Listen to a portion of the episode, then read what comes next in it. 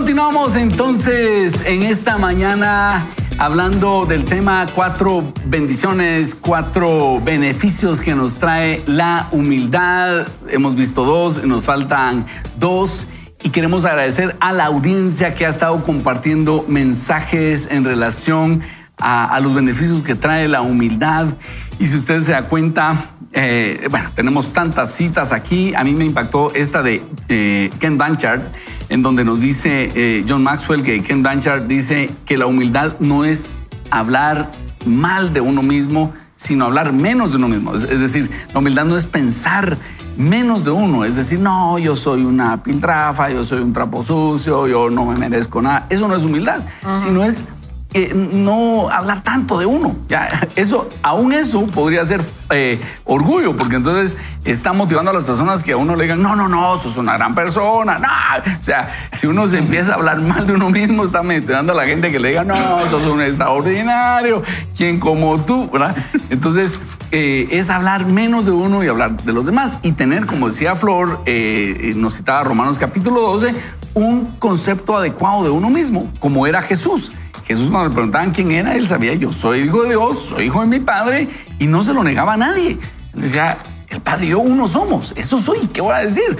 Y entonces eso alteraba a los que no le creían, y él decía, ¿qué voy a hacer? Eso soy. y yo creo que eso es un balance increíble en cuanto a la vida de Jesús, ¿verdad? Cómo tenía ese concepto real de lo que él era, pero vivía para servir a los demás. No sé si quisiéramos leer algunos mensajes de los que han entrado de la audiencia. Creo que tenemos preciosas yo, yo aquí tengo uno de Mari. Aquí dice, eh, nos escribe Mari y dice, les comento que hace unos años tuvimos con dos de mis hermanas diferencias por un terreno. Tomé la decisión de no pelear con ellas y ceder mis derechos. Ellas siempre fueron especiales con mis hijos y eso a la fecha lo agradezco. Así que aprendí que es mejor perder para ganar. Tengo una buena relación con ellas y eso es más importante que una herencia. Qué lindo. Gracias Mari por compartirlo. Buenísimo. Eh, tengo aquí unos mensajes. Ah, Miriam nos dice, el padre me ha moldeado poco a poco a raíz de muchas caídas que, que tuve y hoy puedo decir que he aprendido a ser humilde. También María Zoila, un mensaje muy, muy vulnerable, dice, yo toda la vida he sido muy soberbia, pero he aprendido mucho conforme a las pruebas y he eh, recibido con la oración y he aprendido a ser humilde de corazón. Eh, y hoy día, hasta la, a través de la enfermedad, he aprendido a aceptar ayuda. Muchas gracias por ese mensaje de vulnerabilidad. También Eliezer nos dice, con humildad he aprendido a no encontrar culpables y el beneficio es reconocer nuestros errores. Excelente contribución, Eliezer, porque la falta de humildad también es buscar culpables por todos lugares, ¿verdad? Y parte de la humildad es eh, reconocer este error lo cometí yo, esta es mi parte de la falta y voy a aprender de esto, ¿verdad? No sé. Hay muchos, eh, hay muchos mensajes, ¿verdad? Y queremos eh, saludar a Danilo Ruta que nos envió un mensaje lindo, también a María André. Y hay un mensaje de Gerardo Castillo que dice, la humildad consiste en reconocer las virtudes y debilidades de uno mismo.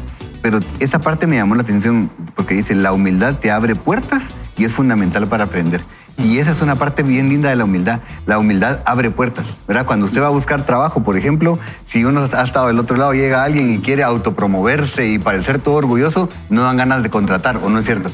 Pero cuando una persona llega, ¿verdad? Con una buena autoestima, no significa que llegue diciendo que es, ¿verdad? O sea, haciéndose de menos, pero cuando llega es humilde, es agradable, dan ganas de, de compartir y de darle la oportunidad.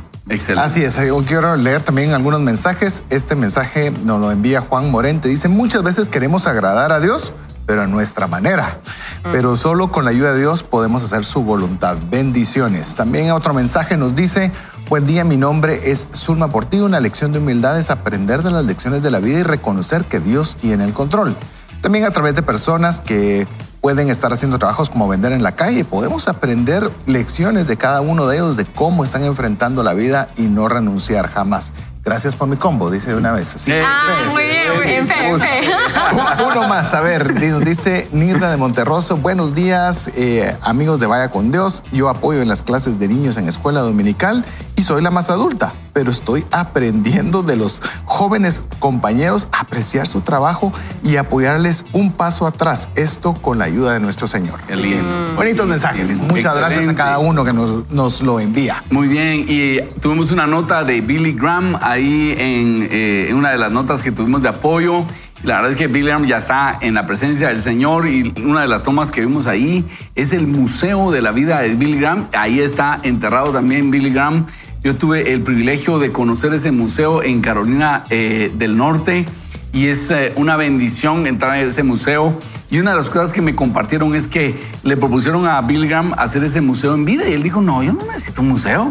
o sea, mi vida no es tan importante como para hacer un museo. Y ellos le querían hacer un museo porque realmente ha sido una personalidad en el mundo.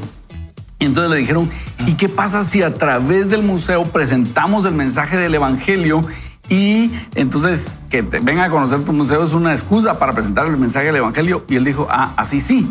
Y saben qué, recuerdo que eran como 50 mil personas que han entregado su vida a Jesús en el museo como resultado de, conocer la vida de Billy Graham, pero eh, cuando uno va pasando por ahí, le van presentando el mensaje del Evangelio y al final le dicen, mire, usted quiere entregar su vida a Cristo. Y ahí tienen el registro que como 50 mil personas han entregado a su vida a Jesús a raíz de conocer el museo.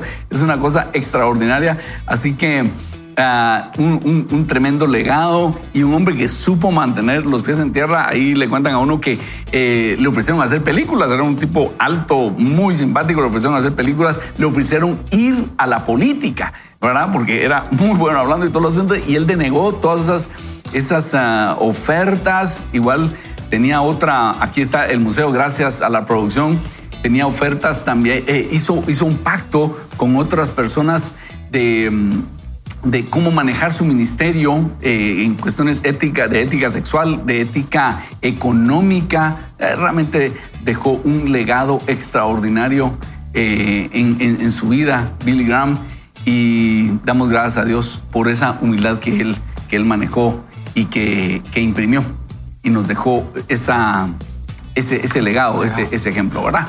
Vamos a continuar entonces con nuestro libro de A veces se gana y a veces se aprende. Flor, ayúdanos con la tercer, el tercer beneficio, el tercer, la tercera bendición que obtenemos a través de ser humildes. Así es, así que número tres, la humildad nos permite soltar la perfección y seguir intentándolo. El autor dice, mi nieto John, el hijo de mi hijo Joel y su esposa Liz, es un niño maravilloso. Diría eso aunque no fuera mi nieto. Es muy inteligente, pero también tiende a ser un poco serio y perfeccionista. Para ayudarle en eso, sus padres le compraron un libro titulado Errores que funcionaron, de Charlotte Foltz. Ah, no, perdón, de Charlotte Foltz Jones, el cual le ayuda a entender que no tiene que ser perfecto para ser exitoso. En el libro, Jones escribe, Llámense accidentes, llámense errores, incluso hallazgo fortuito. Si se supiera la verdad, podríamos sorprendernos por el número de grandes invenciones y descubrimientos que fueron accidentales, no planeados y no intencionados. Los inventores mencionados en este libro no solo eran inteligentes, sino que también estaban alerta. Es fácil fracasar y después abandonar la idea por completo. Es más difícil fracasar y después reconocer otro uso para ese fracaso. Los inventores y descubridores mencionados en este libro deberían enseñarnos a todos nosotros la lección declarada por Bertolt Brecht en 1930. Inteligencia no es no cometer errores, sino ver rápidamente cómo hacerlos buenos. Ah, qué buenísimo. Yo creo que soy experto en eso. Recuerda, un pastor no se equivoca, hace ilustraciones para mensajes. Una de las historias favoritas de John en el libro es sobre el farmacéutico John Pemberton de Atlanta, Georgia. En 1886, el farmacéutico quería desarrollar un nuevo remedio para posibles clientes ya había inventado coca vino francés, el tónico nervioso ideal restaurador de la salud y estimulante, elixir de limón y naranja y también el tinte mágico reina india para el cabello del doctor Pemberton. Ah, yo voy a ir a buscar esos A ver si tienen algunos de esos todavía. A mí me funciona. Esta vez creó una nueva medicina para aliviar el agotamiento y ayudar al nerviosismo y suavizar los dolores de cabeza. Pemberton estaba contento con su producto, un sirope que mezcló con agua y servía frío. Pero entonces ocurrió un feliz accidente. El ayudante de Pemberton mezcló accidentalmente la mezcla con agua con gas. La bebida fue transformada. Pemberton era demasiado orgulloso para admitir que su visión original para la bebida era inferior a la creación de su ayudante y como resultado decidió no venderla como medicina, sino en cambio como un refresco. Y le puso el nombre de Coca-Cola. Actualmente Coca-Cola es uno de los refrescos más populares en todo el mundo. Qué impresionante, ¿verdad? Ustedes tomar lo que es un error o un accidente y en lugar de pelearse con eso, decir, ¿cómo lo mezclas? es mi, mi experimento o mi invento. Es decir, bueno, esto suena bien ¿Qué lo vamos a hacer? Y transformarlo en algo totalmente distinto, pero que llegó a tener éxito, ¿verdad? No sé si ustedes han tenido errores así que se han convertido en algo bueno rato no, tan famoso como la Coca-Cola, pero, sí muchos. Y es que creo que este es el concepto que nos presenta, ¿verdad? Inteligencia no es no cometer errores, sino ver rápidamente cómo hacerlos buenos. Porque de verdad, muchas veces nosotros sin querer queriendo cometemos un error y, nos puede funcionar. A veces no para lo que pensamos, pero para algo más. Pero todo se trata de ser, o sea, por eso es que lo, pone él dentro del contexto de la humildad, porque necesitamos ser humildes para reconocerlos. Mm. Porque si no somos humildes para reconocerlos, solo, solo, ahí sí, solo perdimos. No ganamos absolutamente nada. Pero es bien interesante porque en el libro ese se presentan, uno no se imagina la cantidad de inventos que vemos al día de hoy mm. que no estuvieron pensados así desde el principio, sino porque fueron eh, producto de la casualidad o, de un error, digamos, los post-its. ¿Cuántos no usamos? Bueno, creo aquí lo dice más adelante. ¿verdad? O sea, que ahora nos parece algo genial y no, y no fue un invento, o sea, no se planificó así, pero de ese error salió algo que ahora todos usamos, ¿verdad? Y yo creería que con lo que estamos leyendo, tal vez ya que eh, Ronnie hacía la pregunta si nos pasa, yo creo que hay algo que, que sucede también que es el, el temor a fracasar nos vuelve en parálisis. Yo no lo voy a hacer porque ¿y si fallo? ¿Y si no sale? Y entonces por ese mismo temor de no querer nosotros dar esos primeros pasos, también nosotros no estamos facilitando el que podamos tener eh, oportunidades de encontrar estas grandes invenciones, esos grandes negocios, esas grandes ideas. Y yo creo que ese es un temor que hay que tenerle mucho cuidado porque el temor es lo opuesto a la fe. Entonces comenzamos a vivir en temor y a veces Dios quiere darnos a nosotros oportunidades, nos ha dado ideas, nos ha dado eh, buenas oportunidades, pero no las, no, las queremos implementar por el miedo al fracaso. Eh, yo tal vez solo le quiero decir rápidamente una, una, y principalmente a los jóvenes. Si ustedes quieren comenzar a probar alguna idea, comenzar a probar algún proyecto que tienen en la cabeza, hagan lo que se llama un riesgo asumible dediquen una pequeña cantidad, un, algo en lo que ustedes puedan probar esa idea, darse el permiso de fracasar e ir mejorando poco a poco la idea. Porque si no lo hacemos, ¿cómo vamos a saber si funciona? Buenísimo. La única forma de probarlo es como nos está diciendo, eh, miren este doctor Pemberton, él hacía de todo, tinte para la cabeza, o sea, ah. él es, pero estaba constantemente intentando buscar algo. Genial. Mm, Buenísimo. Interesante nosotros, eh, fíjense que con mi esposa tuvimos una crisis, ya éramos pastores y tuvimos una crisis y yo empecé a ver cómo nuestros corazones empezaban a, a separar y los conflictos eran cada día más eh, frecuentes. El problema es que los dos somos coléricos sanguíneos. Entonces, cuando nosotros teníamos un conflicto, era así choque de trenes, ¿verdad? Ustedes, o sea, en serio. Tanto que yo le propuse a mi esposa eh, que, que tratáramos de resolver el asunto porque ya éramos pastores y yo veía ya eh, los peores pronósticos. De hecho, no hablábamos de divorcio, hablábamos de matarnos, de hacer un duelo del oeste, que el divorcio no es bíblico. y entonces, eh, pero por la gracia del Señor logramos, tomamos el concepto de salvaje de corazón y cautivante, que mira, tratemos de, no matarnos, tratemos de otra vía. Y por la gracia del Señor logramos reconciliarnos y, el, avión ya venía así, logramos levantarlo.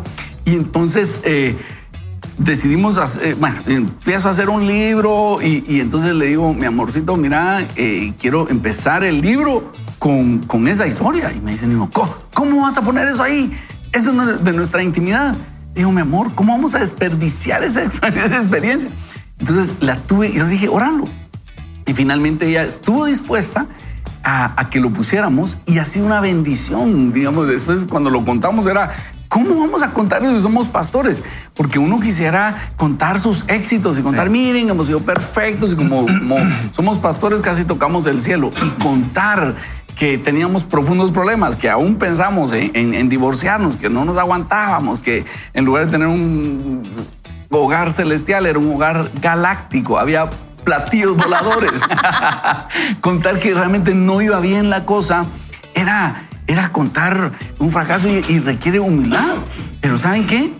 En lugar, claro, hay gente que ha hablado nosotros a ver qué cosas, pero le ha dado esperanza a muchas otras personas. Entonces, hablando de la humildad de tomar nuestros fracasos y reciclarlos y sacarles algo bueno. Entonces, ahora nos peleamos a veces porque tenemos que seguir predicando. Ah, Le digo, mi amor, hay mucha paz en este hogar, necesitamos poner un poquito de picantillo esto. Nada, no, eh, eh, sí necesitamos nosotros eh, mm, aprovechar esos errores y decir, ¿qué le puedo sacar a esto? Y, entonces, si algo está fallando, analizar y, decir, es mi ego, tengo que ir y decirle, Señor, Padre, yo necesito ah, llevar mi ego aquí al altar.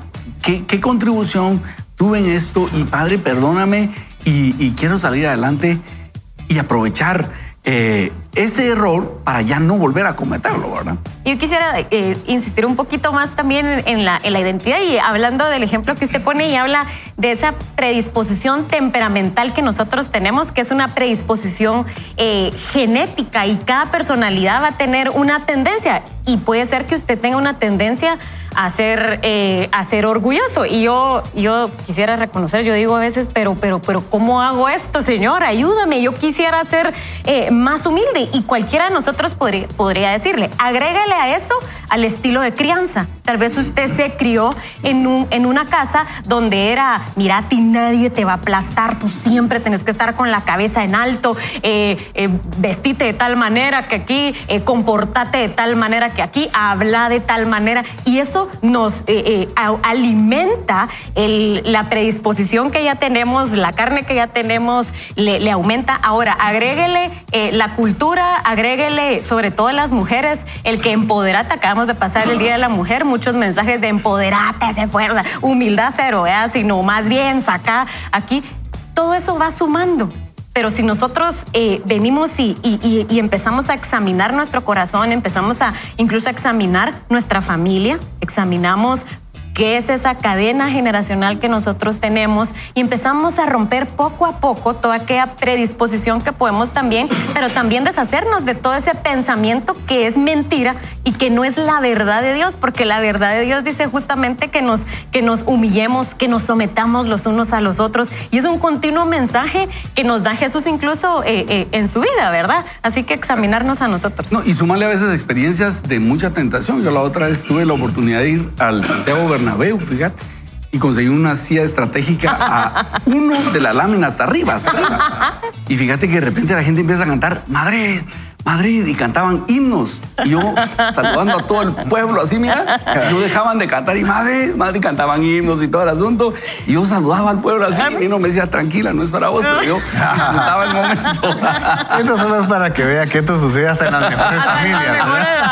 Entonces tuve que llevar mi ego a la cruz, pero por media hora disfruté.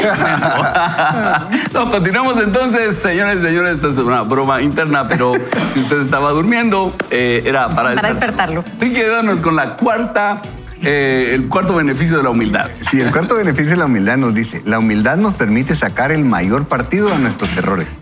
Eso nos lleva a la última manera en que un espíritu humilde de aprendizaje nos ayuda, y es permitiéndonos sacar el mayor partido a nuestros errores y fracasos.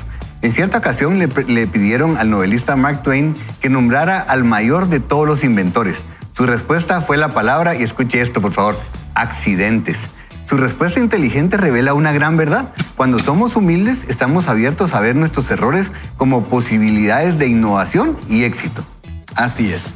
Eh, continúa la lectura. La historia está llena de relatos de científicos e inventores que cometieron errores que se convirtieron en grandes descubrimientos. En 1839, Charles Goodyear estaba realizando unos experimentos con el caucho. Las personas habían intentado darle un uso práctico pero cuando se calentaba se derretía y cuando se enfriaba se desmenuzaba. Goodyear lo mezcló con varias sustancias, pero ninguna lo transformaba en una sustancia útil. Entonces un día accidentalmente lo introdujo, introdujo un poco de caucho mezclado con azufre en un fogón de cocina caliente. El calor hizo que el caucho se volviera firme y flexible. Incluso el aire frío era incapaz de hacer que se rompiera. El error de Goodyear lo ayudó a transformar el caucho en una sustancia usada en muchos de los productos, en, eh, productos e industrias de hoy en día. También hablando del celofán, que es otra sustancia que se descubrió por accidente. El ingeniero textil suizo y no sé suizo, así que lo voy a leer literal, Jakes Branderberger, quería desarrollar un tejido impermeable después de ver que se vertió una botella de vino sobre un mantel. La cubierta que creó era demasiado rígida y quebradiza para ser práctica, pero Branderberger descubrió que la película, la película transparente se desprendía del tejido en láminas enteras.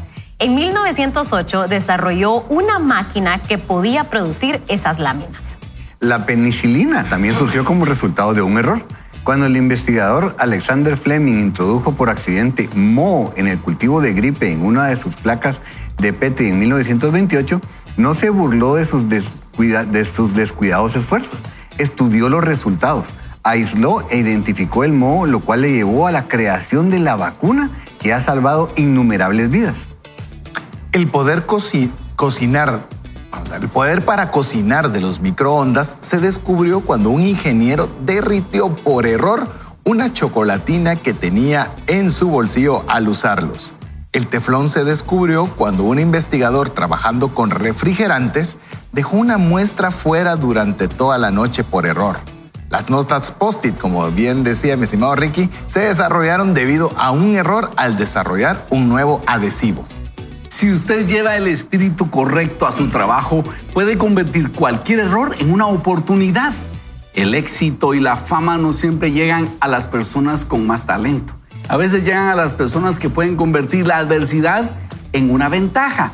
O como dice John Kenneth Galbraith, si todo lo demás falla, la inmortalidad siempre puede quedar asegurada por un error espectacular. Oiga esto, si todo lo demás falla, la inmortalidad siempre puede quedar asegurada por un error espectacular. Tal vez Dios nos puede bendecir hoy o esta semana con uno de esos errores y si usted está atento, en lugar de refunfuñar y quejarse, de repente usted descubre algo que lo va a hacer inmortal.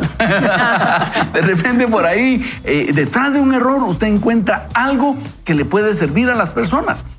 De repente, en la solución del problema que usted está batallando hoy, está una posibilidad de negocio Solo piénselo. Dios le puede estar regalando una oportunidad a través de ese error que usted está enfrentando. Un breve comentario al respecto de este cuarto principio, Ricky Flor César. Florecita, es que aquí se trata de humildad, entonces nadie quiere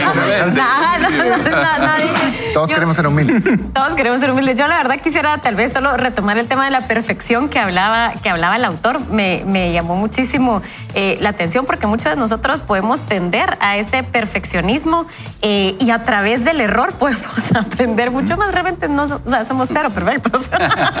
Yo, batallo con eso de la perfección. Es duro. o sea, soy tan perfecto. es difícil. Es que yo, Realmente yo sí no tengo ese problema. No, ninguno aquí creo que lo tenemos. Eh, solo una, una cosa rápida. Eh, hay errores que son errores y hay que cerrarlos, la página y cambiar. Difiero ligeramente que cualquier error es una oportunidad. No siempre es así. Hay errores que aprende uno, pero no tiene que construir sobre ellos. Se aplica a los negocios, aplica a la vida, aplica a lo que usted desee. Muy bien. Ricky. Eh, miren, o sea, habría mucho que hablar aquí, dan ganas, Pero no hay tiempo. Solo, recordando una cosa, a veces eh, es difícil aprender de nuestros errores y reconocerlo y, construir sobre ello, pero más difícil es cuando un colaborador se, o sea, comete un error e inmediatamente nos vamos a, ¿verdad? Atacar el error, también tratemos de aprender, porque a veces de errores que no son nuestros, sino de alguien que está cerca, podemos aprender y, que salga algo muy bueno. Es muy lindo poder poner a todos los colaboradores a pensar y ser humilde para reconocer que a veces es mejor la idea de otra persona que la nuestra, ¿verdad? Genial. Muy bien. Bueno, y hablando de eso, ya vamos en la recta final. Vamos a leer a los dos ganadores y a todos los demás que hemos aprendido muchísimo hoy. Así que, Flor, ayúdanos a leer quiénes son los dos ganadores para hoy. Así que los dos ganadores, pero si usted, si usted no, no se había mencionado, usted diga si aprendí hoy, ¿verdad? Y los ganadores son Sarita de Martínez y Eric Trejo. Felicitaciones, Sarita y Eric. Y vamos a hacer una puntual oración diciéndole, Señor, hoy queremos pedirte que tú nos enseñes a ser humildes, Señor. Ayúdanos a imitarte, a ser humildes de corazón. Ayúdanos a aplicarlo hoy y este fin de semana. Y que este fin de semana sea un fin de semana en el cual podamos tomarnos de tu mano y aprender de ti.